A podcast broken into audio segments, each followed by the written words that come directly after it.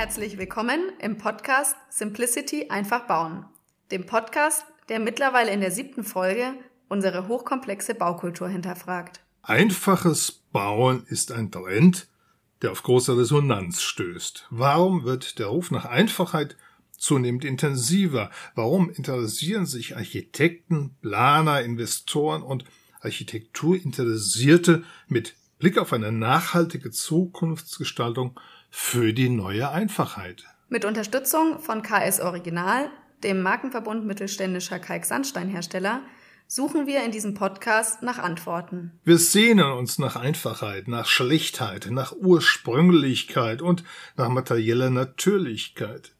Wir sind im Podcast mit unseren Gesprächspartnern auf der Suche nach Lösungen und Rezepten für das einfache Bauen. Simplicity. Einfach bauen ist ein Podcast mit Rolf Mauer und Rebecca Pottgüte. Heute ist Dr. Christine Lemaitre zu Gast. Seit 2010 ist sie geschäftsführender Vorstand der Deutschen Gesellschaft für nachhaltiges Bauen. Rolf, du kennst Christine Lemaitre ja schon länger. Ja, ich hatte das Vergnügen, in den ersten Tagen der DGNB als Journalist mit Christine arbeiten zu dürfen. Äh, und ich war zum Beispiel auch im ersten Handbuch der DGNB beteiligt. Das war eine ziemlich spannende Zeit zuzusehen, wie die DGNB sich entwickelt und einen ziemlich großen Einfluss auf die Baubranche gewonnen hat. Übrigens nicht nur national ab, das wird sie uns nachher noch erzählen. In rund 30 Ländern wurden bereits Gebäude oder Quartiere von der DGNB mit einem Zertifikat oder einem Vorzertifikat ausgezeichnet. Die DGNB kennt in Deutschland wohl jeder. Christine, gib uns doch bitte einen kurzen Einblick, was die wichtigsten Ziele der Gesellschaft sind. Naja, ich sag immer übergeordnet, wir wollen die Welt retten. Ähm, das ist quasi das Ziel und das im Grunde ähm, im, im Gebäude- und Immobiliensektor. Ähm, und da geht es uns eben drum, dass wir systematisch wirklich alle Akteure, die irgendwie mit Bauen zu tun haben, ähm, auf die Themen Nachhaltigkeit dafür sensibilisieren, aber eben auch über unser Zertifizierungssystem ganz konkret, greifbar, planbar und nachher auch messbar die Themen in die Projekte bringen.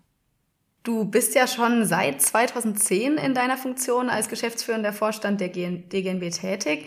Ähm, da sind im Laufe der Zeit ja sicherlich wahnsinnig viele Themen über deinen Schreibtisch gegangen. Was ist denn so der Dauerbrenner und ähm, wie haben sich die Themen im Laufe der Zeit verändert?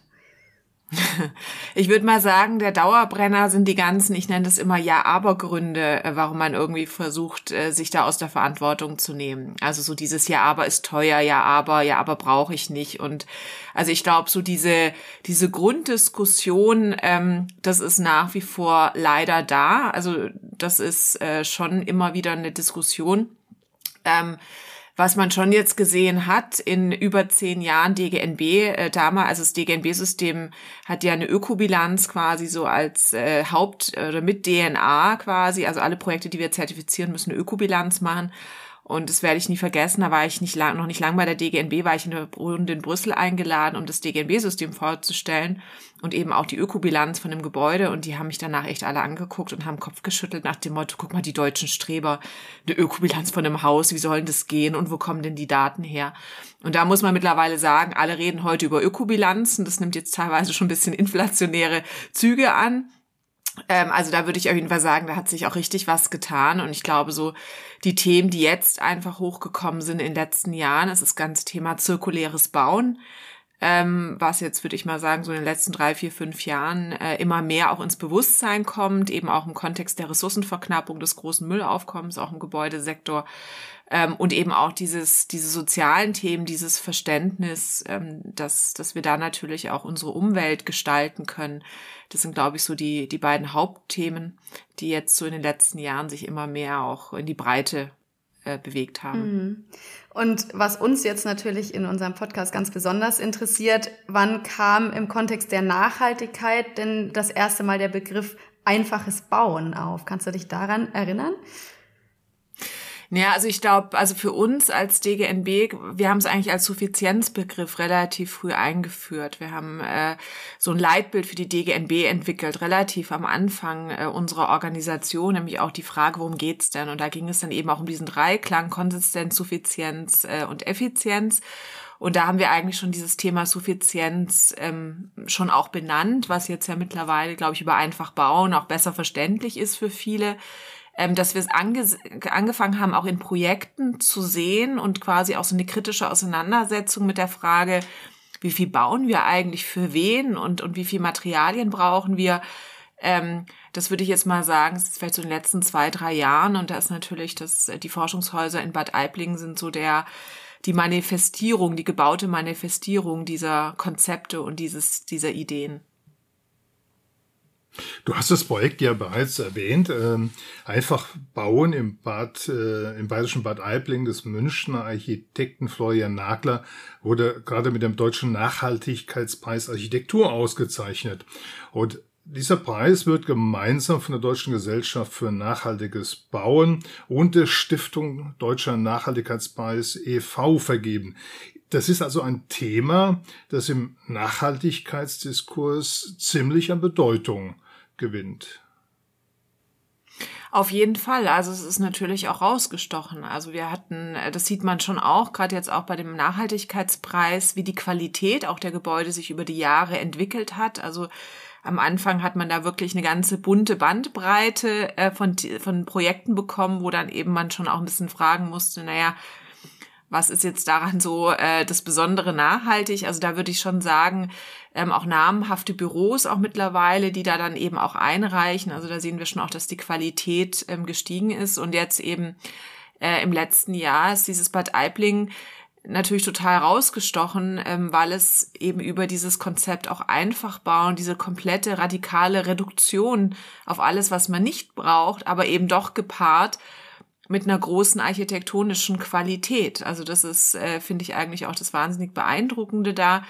Äh, kann ich auch jedem nur empfehlen, mal hinzufahren. Also ich glaube, wenn man das mal live dort erlebt, ähm, dann ist es noch beeindruckender. Und vor allem ist es irgendwie, man schaut sich das an und wenn man dann eben erklärt bekommt oder sieht dann auch, auf wie viele Dinge verzichtet wurden, dann fällt einem das erstmal auf, was wir denn eigentlich mittlerweile so im Bauen als ja so Standard eigentlich ähm, alles für Ballast mit uns rumtragen und äh, das braucht man ja eigentlich gar nicht und man hat eigentlich keinen Qualitätsverlust. Das äh, war eigentlich auch das Beeindruckende an den Projekten. Du hast den Begriff der Suffizienz ja schon bereits äh, erwähnt. Ähm, da, der zielt auf bewusstes Bauen ab. Wie wichtig ist denn die Suffizienz des Bauens für eine nachhaltige Zukunft? Ja, ich finde immer, das ist so ein bisschen, finde ich, wie zirkuläres Bauen. Eigentlich geht es doch darum, dass wir das Richtige tun und dass wir die richtigen Fragen stellen und dass wir gut planen. Und das ist, finde ich, subsumiert sich unter dem Thema Suffizienz. Äh, wir, wir hadern da auch ein bisschen, weil manche das natürlich dann so auslegen mit, äh, du musst auf irgendwas verzichten oder du darfst gewisse Dinge nicht. Aber im Grunde bedeutet ja Suffizienz, dass wir uns mal sehr ehrlich und aufrichtig damit auseinandersetzen, was wir eigentlich für wen bauen und wie wir die Flächen nutzen, dass wir da einfach eben mit einem neuen Bewusstsein, auch einem neuen Qualitätsverständnis auch an die Planung rangehen. Ähm, das finde ich da einfach ganz, ganz wichtig. Und es ist natürlich für das nachhaltige Bauen, wenn wir jetzt äh, da mal den, den Teil Klimaschutz rausnehmen, ist es natürlich eigentlich der größte Hebel, so hart es vielleicht klingt. Also jeder Kubikmeter Raum, der nicht gebaut ist, bedeutet, ähm, das sind keine CO2-Emissionen entstanden, da wird kein Abfall entstehen. Ähm, also das ist, ist natürlich einfach eigentlich so ein integraler, grundlegender Bestandteil, wenn man gut und nachhaltig baut, dass man damit eben auch bewusst umgeht, weil viele Probleme, mit denen wir heute umgehen im Bauen, sind ja eigentlich aus dieser Prämisse gekommen, äh, was kostet die Welt, so nach dem Motto. Also Ressourcen sind unendlich, Energie ist unendlich und wir bauen irgendwelche Dinge mit wahnsinnig viel Material, die wahnsinnig viel Energie verbrauchen oder irgendwie über die Einfachverglasung damals ähm, dann auch noch in die Umwelt, also die gleich noch mitheizen, ähm, wo man ja eigentlich jetzt mal sagen muss, da muss man ja gar nicht irgendwie einen Begriff dafür finden, muss man eigentlich sagen, es geht doch darum, das Richtige zu tun und dass wir so nicht arbeiten können, haushalten können und bauen können, Das sollte jetzt eigentlich nicht so überraschend sein. Und eigentlich ist es vielleicht sogar ein bisschen schade, dass wir dafür mittlerweile einen eigenen Begriff brauchen, um das quasi als neues Thema ins Bauen zu bringen. Da sieht man ja schon auch, wie viel Jahrzehnte der Fehlentwicklung wir da irgendwie alle hinter uns haben und wie wir geprägt wurden. Ja, vollkommen richtig. Guter Ansatz. ähm, in dem Zusammenhang steht auch so ein bisschen meine nächste Frage. Wir hatten vor einigen Folgen mit Professor Dietmar Eberle vom Büro Baumschlager Eberle gesprochen. Und er sprach sich ganz klar dafür aus, dass man eben Lösungen für die Herausforderungen eines Gebäudes in der Bausubstanz selbst suchen muss und nicht in, der Tech in den technischen Zusatzkomponenten, was uns in dem Zusammenhang natürlich sehr beeindruckt hat. Weil es ist ja so, einerseits kann moderne Technologie natürlich dazu beitragen, Gebäude zu optimieren und nachhaltiger zu gestalten. Gleichzeitig wird die Umsetzung dadurch aber eben auch häufig hochkomplex und es werden vielerlei Komponenten verbaut, ähm, um das Gebäude dann am Ende energieeffizient zu machen. Da ist jetzt in dem Kontext auch die Frage, ist das nachhaltig oder wo, wo fängt da Nachhaltigkeit an? Ja, also ich denke, da hat er auch vollkommen recht. Also dieser Technikglaube, ich weiß auch nicht so richtig, war gerade gestern bei einer Podiumsdiskussion, haben wir das auch diskutiert, wo das herkommt. So richtig kann man es irgendwie nicht, nicht verstehen, ähm, aber es ist ja schon eigentlich auch ähm, absurd, wenn man sich dann irgendwie überlegt, was dann die Technik irgendwie alles richten soll. Ähm, und das ist natürlich auch ganz wichtig, äh, kann man dann auch über einen neuen Begriff noch einführen, Low-Tech, also quasi genau das, diesen ganz bewusste Frage, auch wie viel Technik brauche ich überhaupt? Das ist im Bau natürlich schon auch allein durch die langen Planungs- und Bauzeiten hat man ja einfach auch das Risiko, dass quasi, wenn man es einbaut, das eigentlich in dem Moment schon veraltet ist, weil man hat es irgendwie vor Jahren geplant und wenn es dann zur Ausführung kommt, gäbe es eigentlich schon wieder andere und neue Technologien. Und das andere ist natürlich, Technik braucht Energie. Ähm, das, äh, das muss man eben sehen. Und das sind eben auch Dinge, die wir auch verlernt haben, äh, traurigerweise. Also gerade wenn es um die Klimatisierung der Gebäude geht, äh, gerade so im Bürobereich, äh, Hotels, die einfach dann mit, mit Klimaanlagen runtergekühlt werden und eigentlich so, so Prinzipien, die wir eigentlich so auch traditionsgemäß auch in anderen Ländern der Erde irgendwie hatten mit externem Sonnenschutz und man versucht quasi den solaren Eintrag zu minimieren. Ähm, das sind irgendwie alle Dinge, die hat man alle über Bord geworfen, eben auch so nach dem Motto, ist ja egal, wir haben genug Energie und dann kühlen wir das irgendwie runter. Ähm, und den Schwenk müssen wir natürlich jetzt ganz, ganz dringend hinbekommen, nicht nur für uns in Deutschland, das ist für mich auch ein Thema, das treibt mich immer sehr um, sondern natürlich auch die Frage, was setzen wir für einen Standard als modernen Standard in die Welt? Ähm, und es ist natürlich dramatisch. Also diese Vermcdonaldisierung der Welt. Überall stehen die Glastürme. Man sieht gar nicht mehr, in welcher Klima- und Kulturzone diese Gebäude stehen. Und natürlich wird diese unpassende Architektur mit Energie geheilt. Und Energie ist nun mal äh, endlich in einem, in einer, auf eine Art und Weise, sie emittiert CO2 und da müssen wir ganz, ganz dringend den Schwenker auch wieder schaffen. Wir heilen uns mit Energie oder wir versuchen mit Energie zu heilen. Das ist natürlich ein schöner Satz von dir, auch ein sehr treffender Satz. Ähm, eigentlich müssten wir doch danach gucken, dass äh, Häuser so einfach wie möglich gestaltet werden, dass wir so wenig Baumaterial einsetzen, wie es nur geht. Je weniger verschiedene Baumaterialien und Produkte verwendet werden und den Aufbau auch vereinfachen, umso höher ist auch, das Potenzial eines Rückbaus oder mit einer wertschöpfenden Wiederverwendung. Ist die Einfachheit des Bauens damit in, äh, in einem direkten Zusammenhang mit der Kreislaufwirtschaft zu sehen? Ja, also ich denke, die Dinge bedingen sich alle gegenseitig. Das äh, ist mir auch ganz wichtig, weil wir das, äh, klar, ich habe es vorher auch gesagt, so diese ganzen Themen kreislauffähiges Bauen, zirkuläres Bauen haben jetzt so ein, so ein Hype irgendwie. Aber diese Themen dürfen ja nicht alleine stehen. Das sind ja keine Selbstzwecke, sondern diese Synergien zwischen unterschiedlichen Themen, da müssen wir uns auch drauf einlassen. Das bedingt dann auch wieder eine gewisse Komplexität und diesen Abwägungsprozess auch in der Planung muss man sagen, das ist einfach so. Im Bauen ist komplex. Du hast es ja auch gerade so ein bisschen skizziert.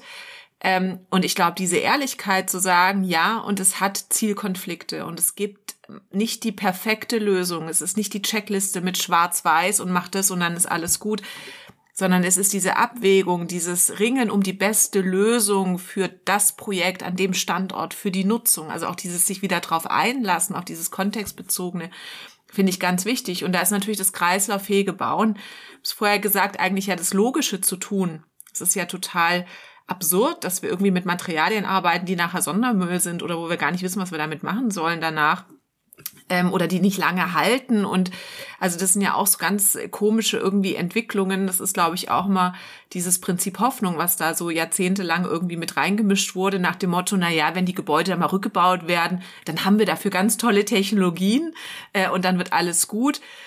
Da muss man ja auch vielleicht jetzt so ein bisschen Spielverderber sein und sagen, so hart es ist, die Zukunft, von der wir immer alle geträumt haben, die ist heute da und sie ist nicht das, wovon wir geträumt haben. Das heißt, wir müssen heute damit auch ehrlich umgehen. Und ähm, da ist natürlich zirkuläres Bauen eine Komponente, wie wir zu einem guten, qualitätsvollen Bauen kommen. Das ist einfach äh, eine Strategie, aber es darf nicht die alleinige Strategie sein, weil dann wird man andere Themen, die einfach auch wahnsinnig wichtig sind, wie Klimaschutz, wie die sozialen Aspekte, ähm, dann einfach äh, nicht genug dann auch berücksichtigen und dann wird man wieder Gebäude haben, die halt vielleicht in der Theorie super rückbaubar sind, hoffentlich irgendwann in 30, 40, 50 Jahren, dann werden wir es ja erst wissen, äh, ist ja auch ein bisschen Prinzip Hoffnung.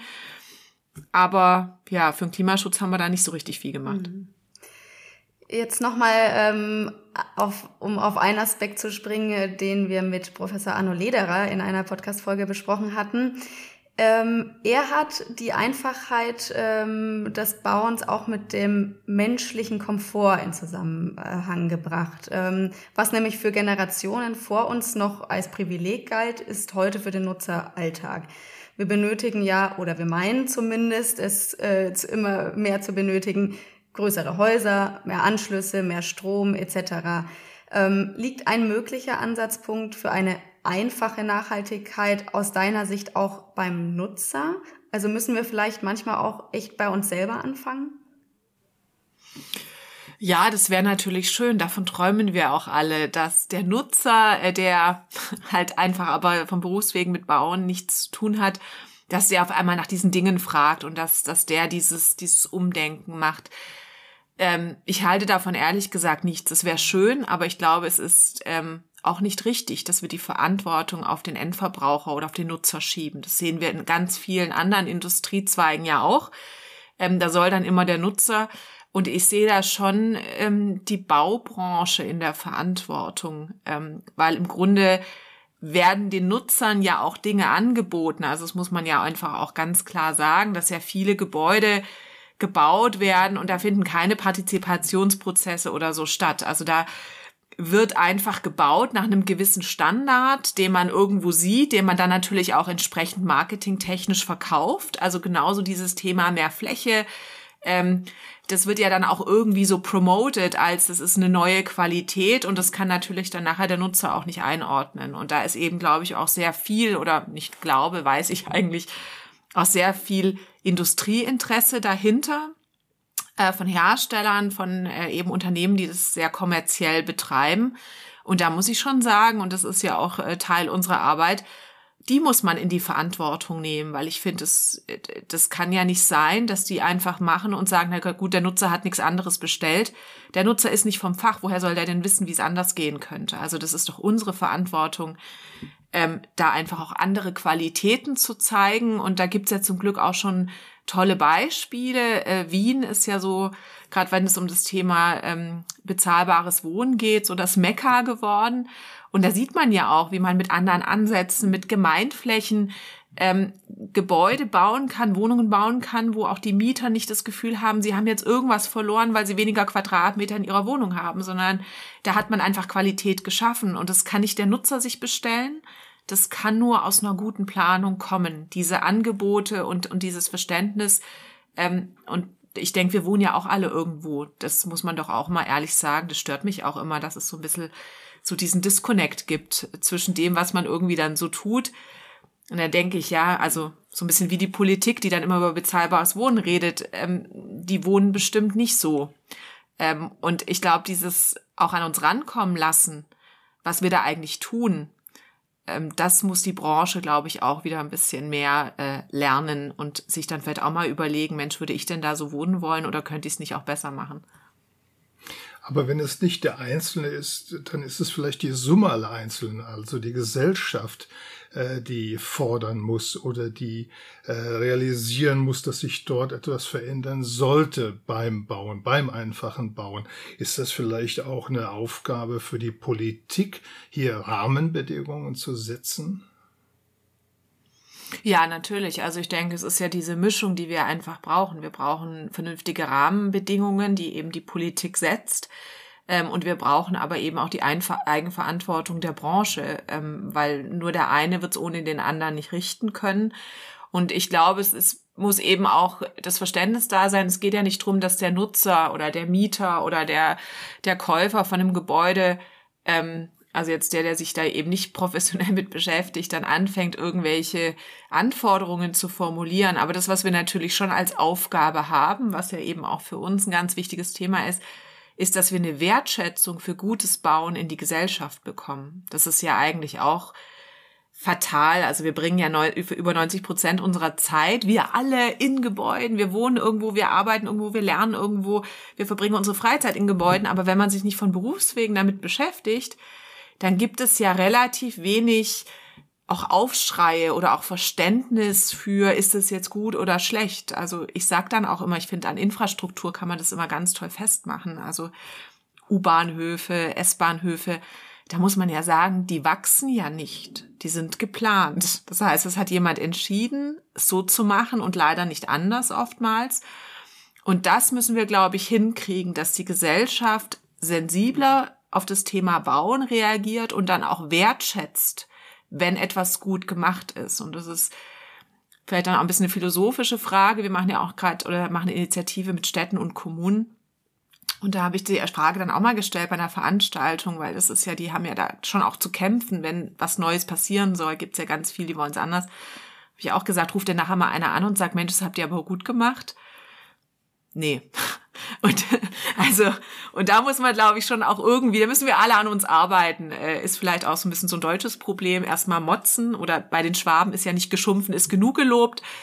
Aber es wäre halt schon gut, wir würden auch mal loben, äh, weil das kostet teilweise echt viel Kraft, ähm, gute Häuser zu bauen. Das muss man einfach sagen. Das heißt ja eigentlich, dass äh, das Thema Kommunikation auch ein ganz wichtiges ist. Ich meine, Rolf und ich sind nun mal beide auch äh, genau in dieser Branche tätig und in, äh, interessieren uns da natürlich wahnsinnig für. Ähm, stellt ihr euch diese Fragen auch häufiger äh, bei der DGNB? Ähm, wie, wie informiert man? Also wie bringt man genau diese Informationen an Mann äh, und zwar überall an die, an die Stellen, sei es eben der Nutzer oder auch äh, die Industrie, der, der Architekt? Ähm, wie schafft man das, ähm, über diese wichtigen Themen zu informieren? Ja, das ist eine gute Frage. Ich glaube, da sind wir auch noch im Iterationsprozess. Also wir Klar, wir kommunizieren sehr viel. Das finde ich auch persönlich sehr wichtig. Wir müssen Menschen erreichen und es geht auch nur, indem wir viel kommunizieren, aber dass wir auch zuhören. Das finde ich schon auch ganz wichtig. Also gerade auch innerhalb der Baubranche, da werden ja schon teilweise auch so Vorteile gepflegt. Ähm, so nach dem Motto, nee, nee, also die Stadt, die macht es nicht mit. Da muss man sagen, habt ihr denn mit der Stadt schon mal geredet? Und dann meistens kommt so, na ja, aber nee, aber wir haben schon mit einer anderen Stadt geredet und die fand es nicht gut. Ähm, also da werden schon auch viele Vorurteile, finde ich, teilweise gepflegt, dass man denkt, zu wissen, wie der andere reagieren würde oder warum der andere was macht. Und da versuchen wir eben auch sehr stark hinzuwirken, auch mit unseren Vereinsaktivitäten wie Veranstaltungen, Workshops, äh, die Initiativen, die wir machen, einmal für Architekten, einmal für Kommunen. Und das finde ich auch ganz wichtig, dieses auch Zuhören, qualifiziert Zuhören, um auch zu verstehen, was sind die Rahmenbedingungen des einen und der kann dann vielleicht gewisse Dinge gar nicht so machen, aber er hat woanders Gestaltungsspielräume und da müssen wir, glaube ich, schon auch eher zu einer Offenheit kommen und nicht so dieses, ähm, ja, der eine gegen den anderen. Das ist natürlich schon auch eine Mammutaufgabe, das gut zu kommunizieren, aber ich glaube, wir müssen viel mehr Menschen erreichen. Weil jemand, der, der engagiert ist, das sehe ich, bin jetzt ja vorher schon gesagt, eine Weile schon bei der DGNB, das ist, das macht ja auch Spaß bei der DGNB, dass so viele Menschen, die entweder bei einer Kommune sind, in einem Architekturbüro, bei einem Bauproduktehersteller, wie auch immer, wenn da Leute sitzen, die sich engagieren, die eben nicht sagen, oh, der andere, der Kollege könnte vielleicht nicht wollen, sondern einfach sagen, ich probiere es, die können so viel bewegen. Da können Einzelne können so viel bewegen, in einem, auch in einem großen Unternehmen. Und da denke ich, das müssen wir doch viel mehr auch ähm, nach vorne heben. Christine, ihr habt ja eine Zeit lang mit dem, Bau, mit dem Bundesministerium für Verkehr, Bau und Stadtentwicklung zusammengearbeitet. Damals hieß das noch so. Ähm, sind, wir mal, sind wir mal ein bisschen kritisch. Aus meiner Sicht kam das Ministerium damals mit eurer Innovationskraft nicht hinterher. Haben wir Planer, wir Investoren, wir Bauschaffende sichtbare Partner in der Politik? Hat sich da was geändert? Wir sehen ja gerade, dass die Weltläufe ziemlich komplex sind und immer komplizierter werden. Die Welt ist in Aufruhr. Wir haben Pandemien, wir haben, äh, ich will gar nicht alles erwähnen, was, was vor unserer Tür passiert. Wir rufen dabei nach Einfachheit beim Bauen. Werden wir denn gehört mit unserem Ruf? Ich glaube teilweise. Also es muss man natürlich jetzt auch schauen. Wir haben jetzt ja eine neue Bundesregierung, ähm, die das gibt jetzt ein Bauministerium seit vielen äh, Jahren endlich mal wieder. Ähm, wobei man natürlich auch sagen muss, die Themen des nachhaltigen Bauens, die sind ja so breit, äh, dass die ja auch in unterschiedlichen Ministerien dann auch wieder wieder hängen. Und ich glaube, da muss man schon auch sagen, es gibt ja nicht die eine Politik. Das sind ja auch wieder Menschen äh, mit unterschiedlichen Interessenslagen, äh, Kompetenzen, wie auch immer. Ähm, da muss man jetzt einfach natürlich auch schauen, wie sich das so sortiert. Ich würde aber schon sagen, ähm, dass das Verständnis, das sieht man ja schon auch in dem, in dem Koalitionsvertrag, dass das Verständnis zumindest mal für die Themen, um die es geht, dass das mittlerweile durchgedrungen ist. Also da stehen ja viele richtige Begriffe drin. Das kann man natürlich sagen, ja klar, ähm, Begriffe reinschreiben, aber das ist ja schon mal ein Schritt. Also wenn man eben über Lebenszyklus spricht, über zirkuläres Bauen, über ähm, die Themen Klimaschutz und so im Baukontext, das ist ja schon was relativ Neues, das muss man ja schon sagen. Also das äh, Politik hat sich ja viele Jahre mit anderen Industriebranchen viel intensiver auseinandergesetzt und Bauen war irgendwie immer so sehr stiefmütterlich, dann, ja, ja, das gibt's auch noch.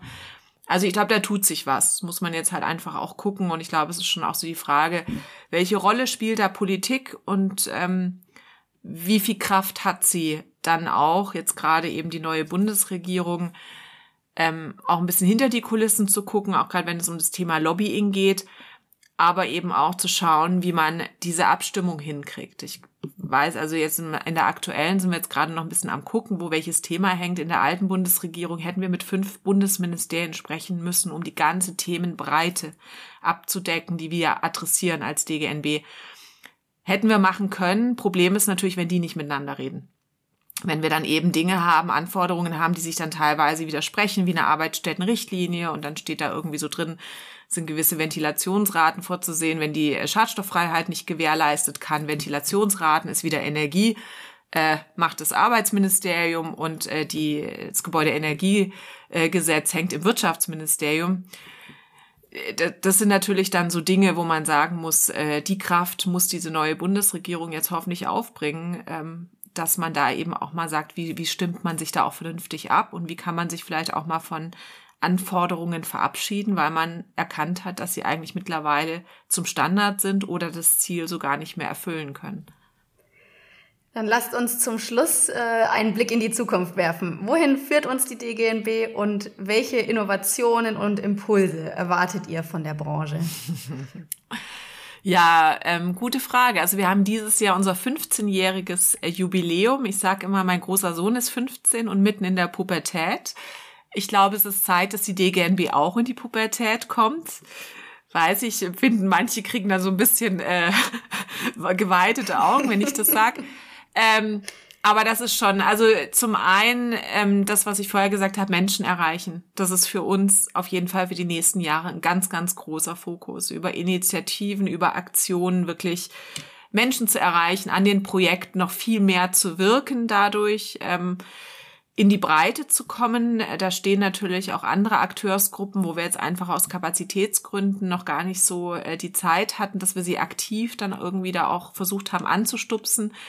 Zum Beispiel die Handwerker, ähm, äh, das ist, ist eine, eine Branche, wo wir einfach auch sehen, Qualität wird meistens am Ende auf der Baustelle entschieden. Das heißt, wir müssen die auch jetzt mit ins Boot kriegen.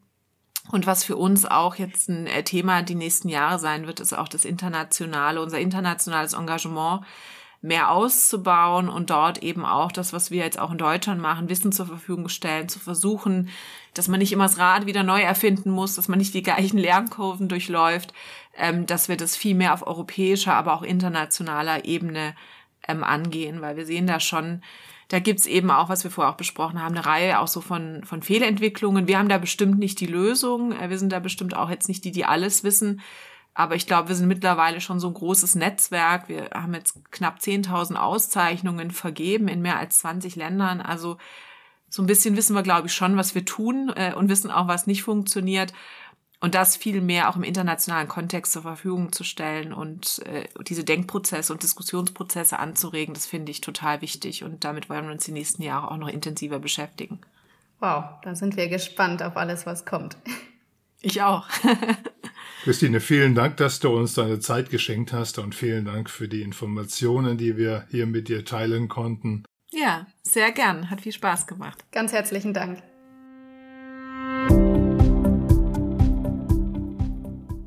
Wir wollen die Welt retten, sagt Christine. Das ist natürlich ein hehrer Anspruch und äh, eigentlich auch eine schöne Idee. Was meinst du, Rebecca? Auf jeden Fall. Also es ist ein wahnsinnig großer Anspruch, aber der einzig richtige Anspruch, denke ich. Gleichzeitig ähm, bricht sie es ja auch herunter auf dieses Ja, aber gilt nicht. Und da finde ich, ähm, ohne jetzt den, den großen Anspruch in, in den Mittelpunkt zu rücken, das ist ein ganz einfacher Ansatz im Sinne auch hier dieses Podcasts. Da können wir alle uns mal an die Nase fassen. Und was ich auch sehr spannend fand im Gespräch, die Frage, die sie uns stellte, ähm, warum brauchen wir denn eigentlich den Begriff einfach bauen? Ich meine, wir haben diesen Begriff hier im Podcast zu unserem Hauptthema gemacht, weil wir glauben, dass es ein wahnsinnig wichtiges Thema ist und da gibt es viel zu besprechen. Aber was, ist es doch eigentlich eine abstruse Entwicklung, dass wir uns Gedanken machen müssen, wie wir wieder einfacher werden können. Was denkst du dazu? Ich glaube, wir sind alle überfordert. Wir sind von den momentan schwierigen Weltläufen ein bisschen überfordert. Wir sind äh, von vielen Dingen überfordert. Wir sind von vielen Terminen überfordert. Ähm, wir sind auch ein bisschen, glaube ich, von den Medien überfordert, die eine sehr, sehr, sehr hohe Schlagzahl haben. Wir sind auch von der Technik überfordert, die wir ja bedienen müssen, die wir schon lange nicht mehr verstehen. Und äh, Architektur kann Einfachheit bieten. Es ist auch die Höhle, in die wir uns zurückziehen. Ne? Wir, also Architektur ist unser Zuhause. Architektur ist der Ort, an dem wir uns wohlfühlen wollen. Und der sollte einfach und der sollte überschaubar sein. Und gleichzeitig sollten wir auch darüber sprechen. Ne? Das sagt Christine ja auch ganz klar. Äh, Architektur, wir leben alle in dieser Architektur. Wir können da viel zu diskutieren, jeder von uns. Ähm, wichtig ist es eben zu informieren, aber gleichzeitig auch zuzuhören und da eine, eine starke Öffentlichkeit und Offenheit zu schaffen. Du bringst es auf den Punkt. Wir müssen zuhören. Äh, sie sagte, wir müssen miteinander reden und das Zuhören gehört zum Miteinanderreden.